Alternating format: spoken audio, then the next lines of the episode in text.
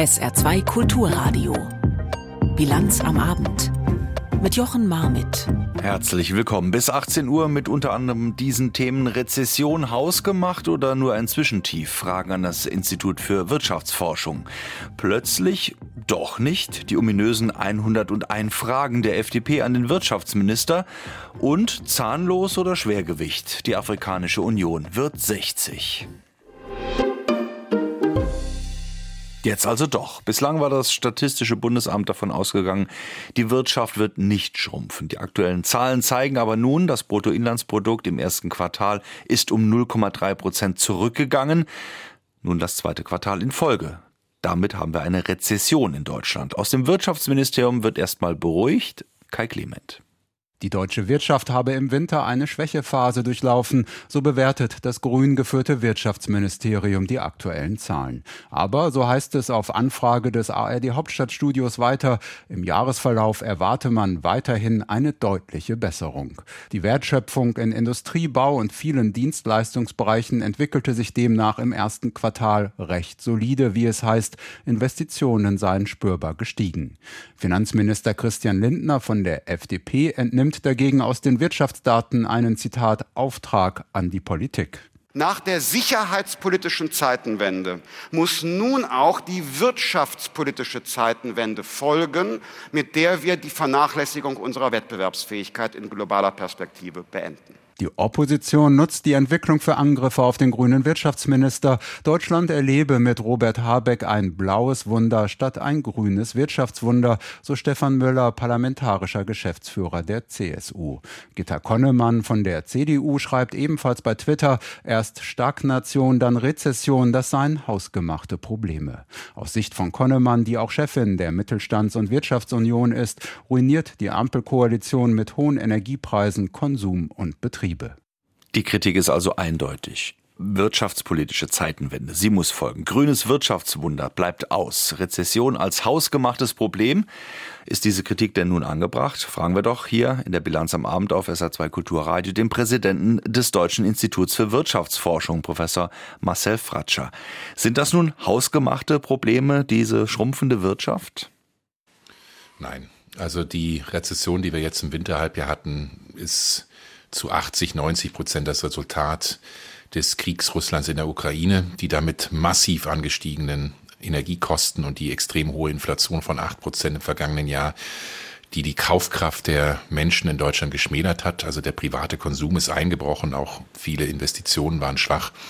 Das ist der Hauptgrund. Aber Klar, hausgemacht könnte es werden, wenn die Politik nicht die richtigen Lehren rauszieht und jetzt die richtige Wirtschaftspolitik macht, dann könnten wir auch in den nächsten fünf Jahren ein großes Problem mit der Wirtschaft bekommen. Aber jetzt rückblickend aus Winterhalbjahr ist das wirklich nicht hausgemacht, sondern ganz im Gegenteil, man muss auch mal ein Kompliment der Politik machen. Wir hatten mit einer viel tieferen Rezession gerechnet. Wir hatten mit minus vier, minus fünf Prozent im letzten Sommer noch gerechnet. Und die äh, Politik hat es gut gemacht, große Wirtschaftshilfen aufgelegt für Menschen, Unternehmen und auch Energiesicherheit gewährleistet. Ja, wir hatten ja im letzten Sommer noch die Sorge, dass es zu einer Gasknappheit kommt. Das ist nicht eingetreten. Also es hätte deutlich schlimmer kommen können. Aber die Warnung ist, wir müssen jetzt aufpassen, dass die Wirtschaft sich wieder erholen kann. Inwiefern merken wir denn dann aber doch als Verbraucher, Verbraucherinnen oder auch als kleinere Unternehmen von dieser Rezession aktuell etwas? Naja, doch, alle meisten merken was, vor allem Menschen mit geringem Einkommen. Also der positive Aspekt ist sicherlich, dass wir keinen Anstieg der Arbeitslosigkeit haben. Also das ist ungewöhnlich für eine Rezession.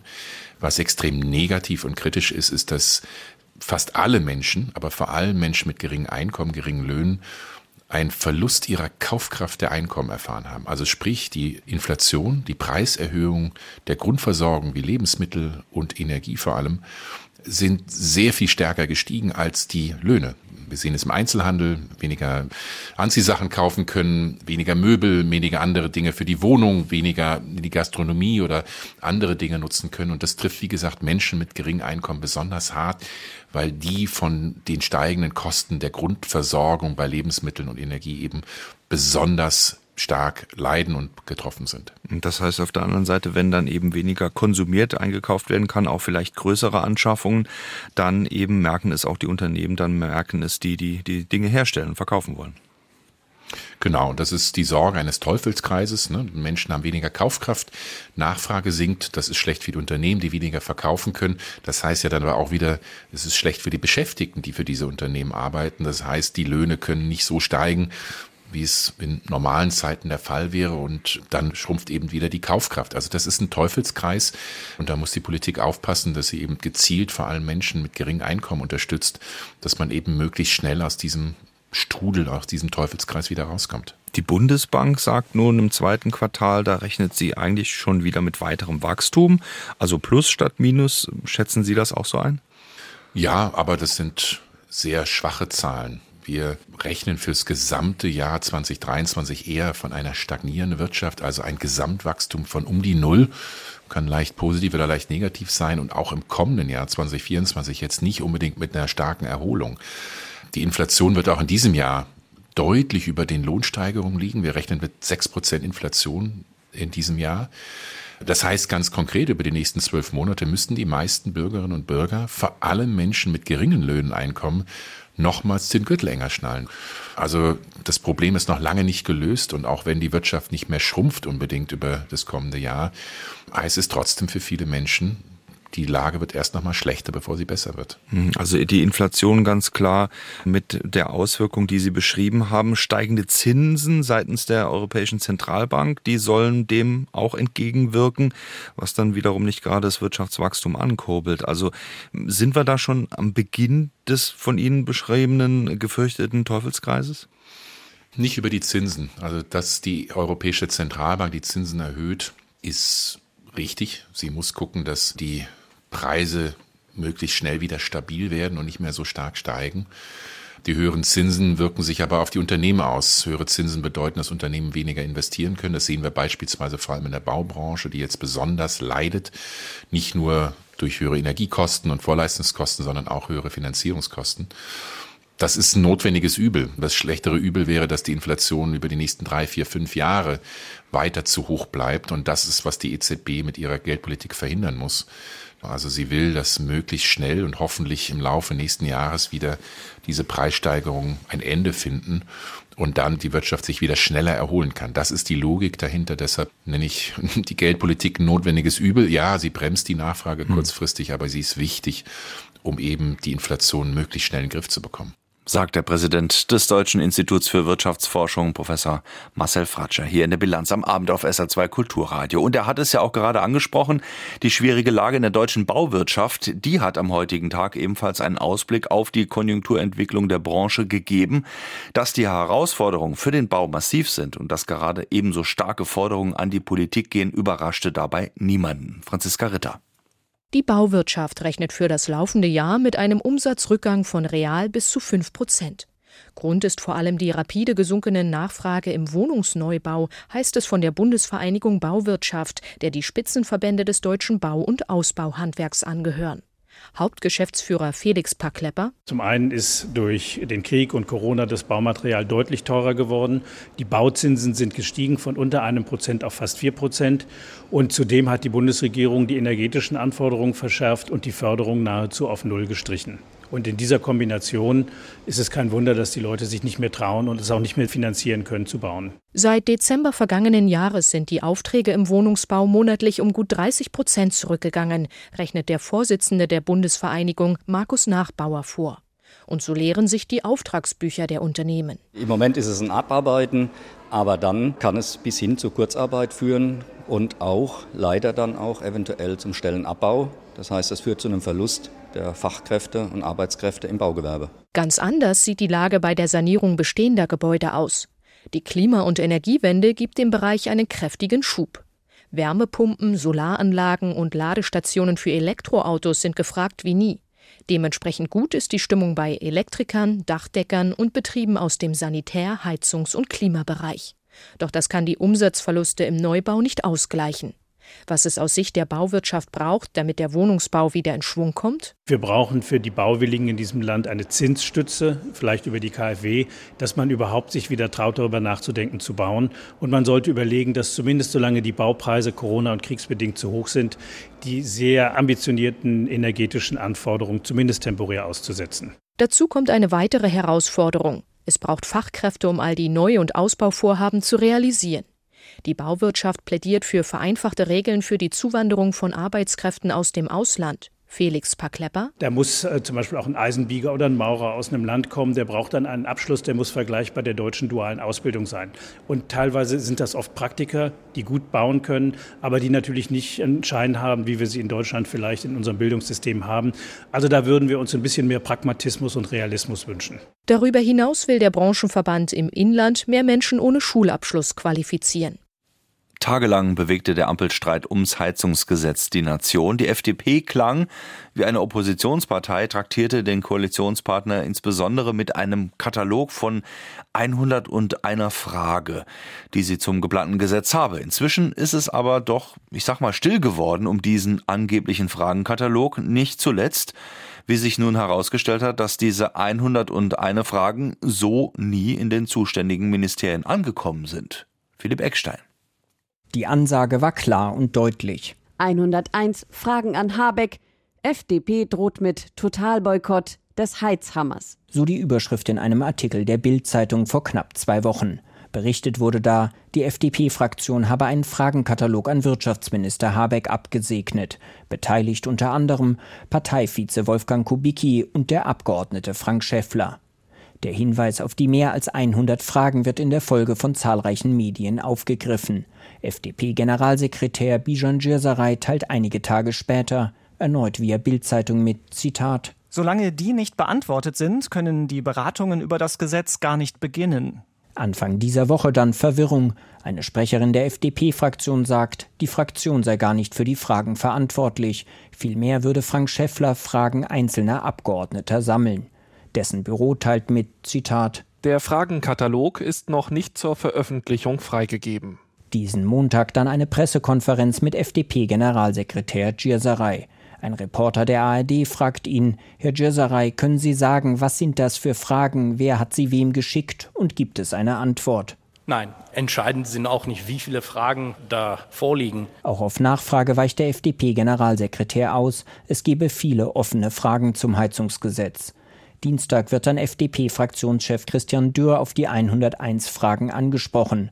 Auch er weicht aus. Berichterstatter haben bereits Fragen eingereicht, auch schon vor einiger Zeit. Das passiert sukzessive. Das sei ein übliches Verfahren. Dass solche Fragen gestellt werden. Ich bin ein bisschen überrascht, dass es Verwunderung gibt. Hinter verschlossenen Türen, das berichtet der Spiegel, ist man in der FDP-Fraktion aber offenbar unzufrieden mit der Kommunikation zu den 101 Fragen.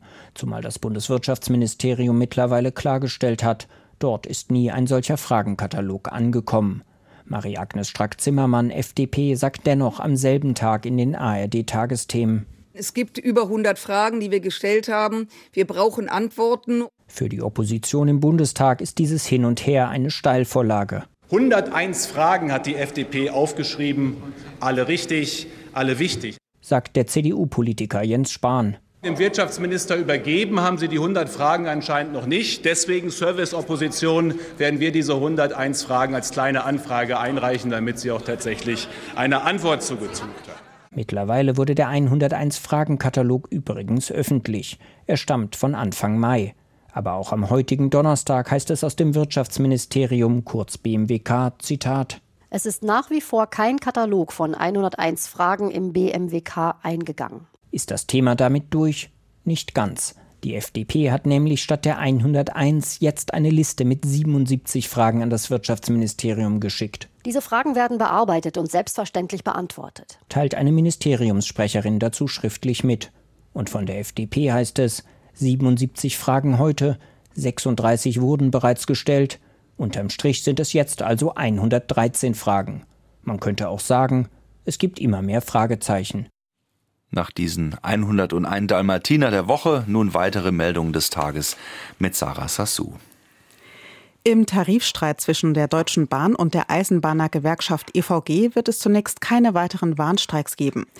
Die Gewerkschaft teilte mit, die Bahn habe ein verbessertes Angebot vorgelegt. Der Staatskonzern bietet nun bis zu 12 Prozent mehr Lohn bei einer Laufzeit von 24 Monaten für die rund 180.000 Beschäftigten. In der kommenden Woche wollen die Tarifparteien erneut zusammenkommen. Die Ampelparteien haben sich über das Amt eines Bundespolizeibeauftragten verständigt. In ihrem Koalitionsvertrag hatten sich die Parteien darauf geeinigt, eine solche Position zu schaffen.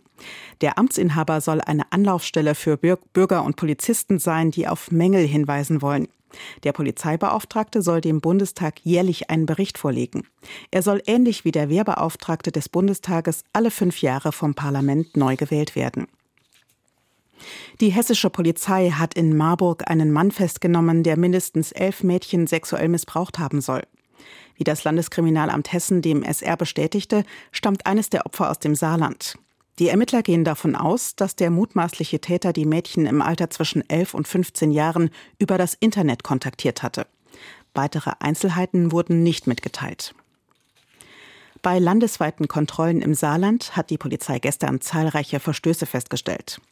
Wie das Landespolizeipräsidium heute mitteilte, wurden rund 140 Fahrzeuge sowie 30 Objekte überprüft, darunter Shisha-Bars und Gaststätten. Eine per Haftbefehl gesuchte Person wurde den Angaben zufolge festgenommen. Bei der Kontrolle von mehreren Kleintransportern im Raum Dillingen entdeckten die Beamten 14 Männer aus Usbekistan und Turkmenistan, die sich illegal in Deutschland aufhalten. Auch Verstöße gegen den Mindestlohn seien aufgedeckt worden. Die Saarlandversicherungen blicken auf ein durchwachsenes Geschäftsjahr 2022 zurück. Die Beitragseinnahmen im vergangenen Jahr seien leicht gestiegen, teilte das Unternehmen mit. Der Jahresüberschuss habe sich aber deutlich verringert, und zwar um mehr als 6 Millionen auf knapp 3 Millionen Euro. Vorstandschef Hermann sagte, vor allem das Geschäft mit der Wohngebäudeversicherung sei weiterhin stabil. Versicherte müssten aber damit rechnen, dass die Kosten dafür steigen. Laut Hermann gibt es auch eine hohe Nachfrage nach Elementarschadensversicherungen, die etwa bei Starkregenereignissen greifen.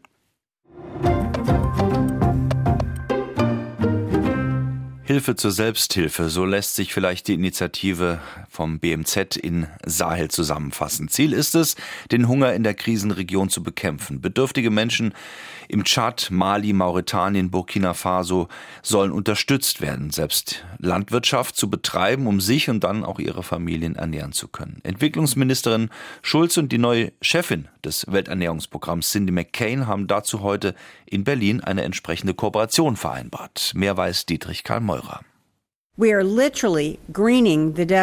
Wir begrünen buchstäblich die Wüste, sagt die neue Leiterin des UNO-Welternährungsprogramms Cindy McCain in Berlin auf der gemeinsamen Pressekonferenz mit Entwicklungsministerin Svenja Schulze. Die Frauen halten eine Schautafel in die Kameras. Ein zweigeteiltes Bild. Links trockener, sandig brauner Wüstenboden, rechts die augenscheinlich gleiche Fläche, grünes, landwirtschaftlich nutzbares Land, durch das sogar ein Bach fließt. Das ist ein anschauliches Beispiel dafür, was gutes Landmanagement und ein ausgeklügeltes System zum Wassersparen und Wassersammeln für den Boden bewirken kann. Ist diese Veränderung nicht erstaunlich? Um möglichst viele solcher Dürreflächen zu begrünen, haben das Welternährungsprogramm und das Bundesentwicklungsministerium eine engere Zusammenarbeit vereinbart. Im Fokus die Sahel Sahelregion, in Afrika am Rande der Sahara, von Mauretanien über Mali, Burkina Faso, Niger bis hin zum Tschad. Die Region ist extrem arm, leidet an den Folgen des Klimawandels und immer größere Gebiete werden von islamistischen Terrorgruppen bedroht und letztlich von Hunger. Herkömmliche Krisenreaktionsprogramme seien dort langfristig wenig hilfreich, sagt Ministerin Schulze. Wassertanks und Getreidesäcke alleine werden das Problem niemals lösen. Das Bundesentwicklungsministerium und das Welternährungsprogramm verfolgen mit den Wüstenbegrünungsprogrammen das Konzept der Selbsthilfe, um letztlich die Region zu stabilisieren. Ziel ist es, dass die Menschen, und das sind vor allen Dingen die Frauen, selber wieder Landwirtschaft betreiben können. In Schulgärten werden Lebensmittel angebaut für Schulmittagessen und das führt dazu, dass mehr Kinder wieder zur Schule gehen können.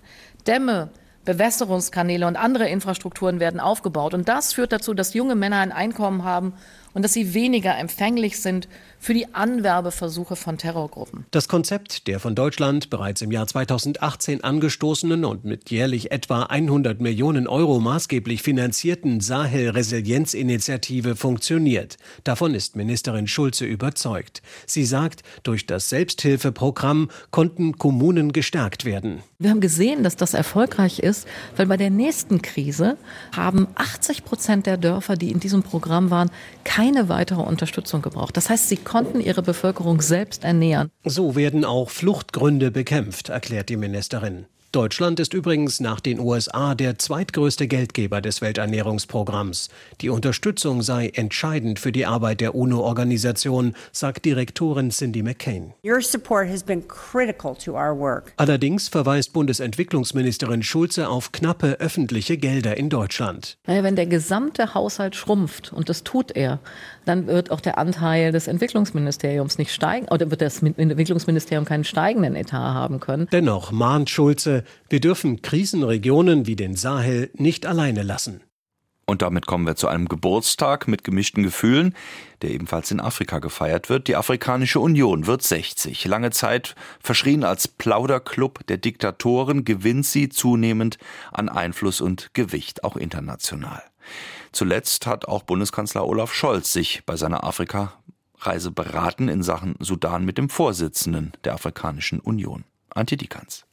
In Äthiopiens Hauptstadt Addis Abeba, wo an jeder Ecke neue Wolkenkratzer entstehen, wirkt das Gelände der Afrikanischen Union fast wie eine Ruheinsel. Hier sind die Bauarbeiten schon lange abgeschlossen. Der Staatenbund residiert in mehreren Gebäuden mit viel Glas und Marmor. Der Prachtbau wurde für 200 Millionen Dollar von den Chinesen gebaut. In diesem Fall handelt es sich um ein Geschenk. Doch viele andere von China vorangetriebene Infrastrukturprojekte tragen dazu bei, dass der Kontinent insgesamt hoch verschuldet ist. Dem neuen Vorsitzenden der Afrikanischen Union, Präsident Asali Assoumani von den Komoren, macht das zu Beginn seiner Amtszeit Sorgen.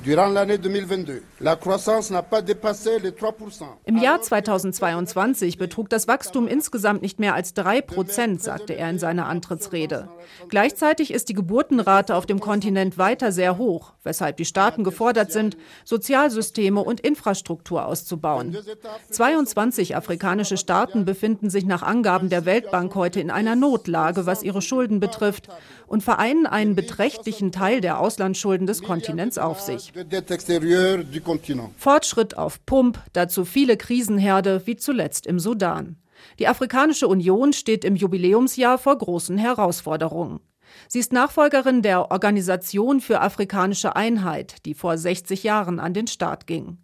Der Staatenbund sollte die Länder des Kontinents enger zusammenbringen. Doch schnell war er als Plauderclub der Diktatoren verschrien, der viele Beschlüsse produzierte, aber keine Durchsetzungskraft hatte.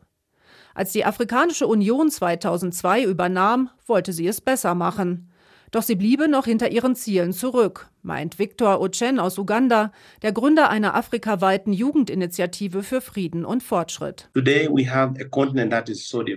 haben heute einen völlig geteilten Kontinent. Manche Länder haben sich für den Weg der Demokratie entschieden, andere stecken noch immer im vergangenen Jahrhundert fest und werden von den falschen Führern regiert. Ihnen geht es nur um Macht und darum, ihre Feinde zu besiegen. So kommt der Kontinent nicht voran.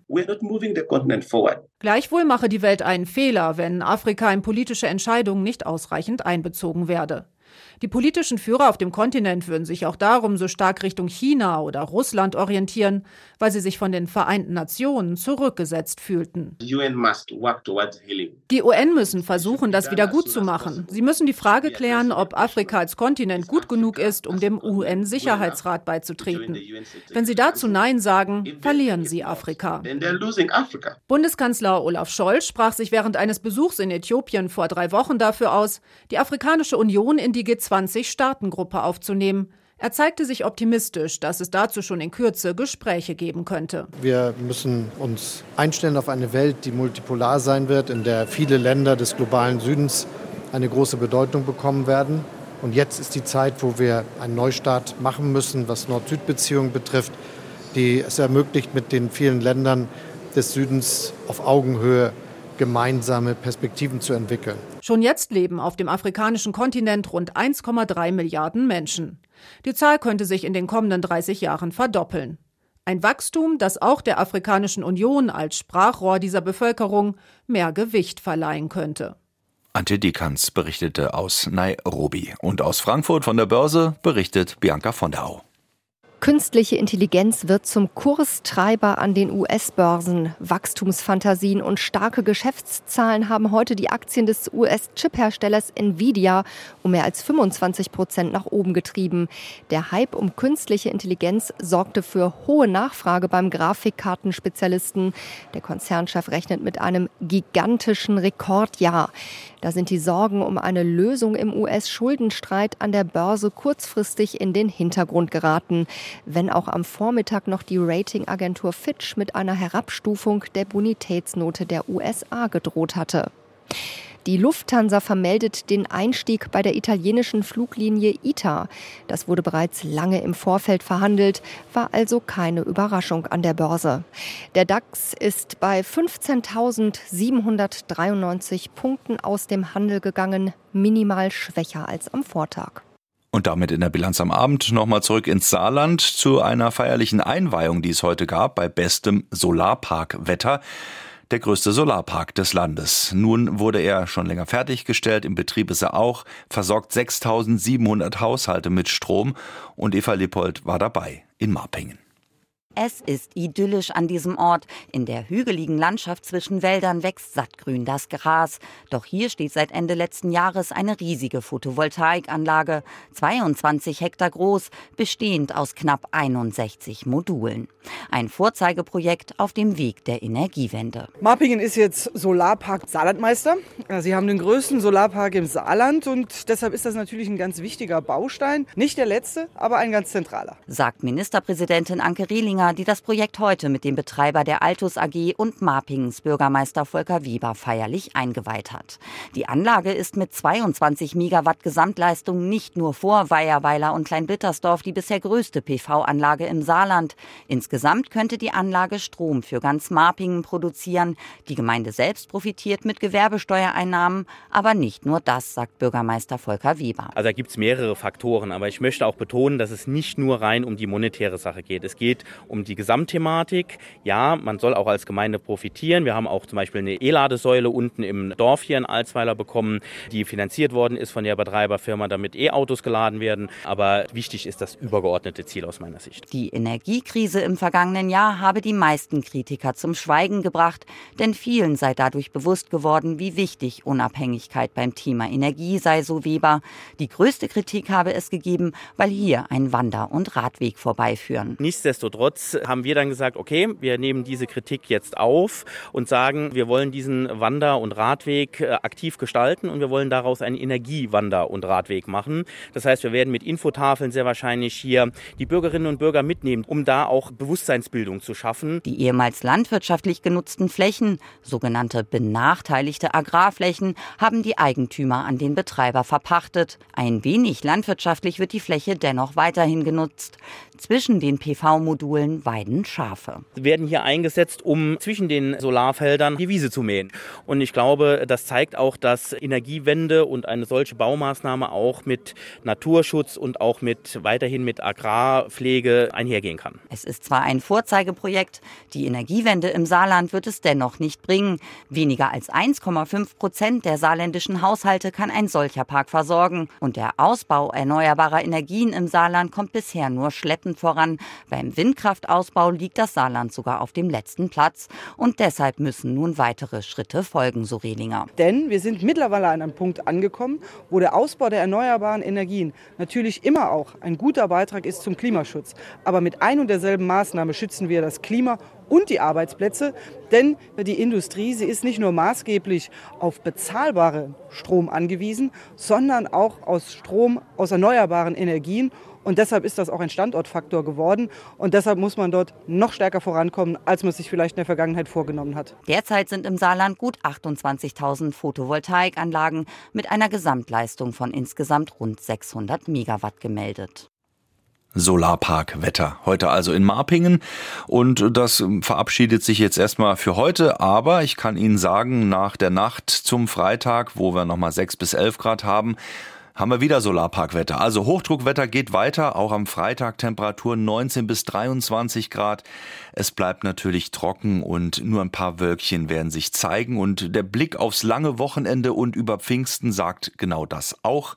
Es wird trockenes, sonniges Hochdruckwetter vorherrschen. Tagsüber Temperaturen zwischen 20 und Pfingstsonntag sogar 26 Grad und da ist erstmal kein Ende in Sicht. Soweit die Aussichten, soweit die Bilanz am Abend finden Sie übrigens nochmal auch als Podcast auf sr2.de und in der ARD Audiothek, wie viele andere Podcasts des Saarländischen Rundfunks auch. Mein Name ist Jochen Marmit, danke Ihnen fürs Dabeisein, noch einen schönen Abend. Weiter geht's mit Gabi Savasch.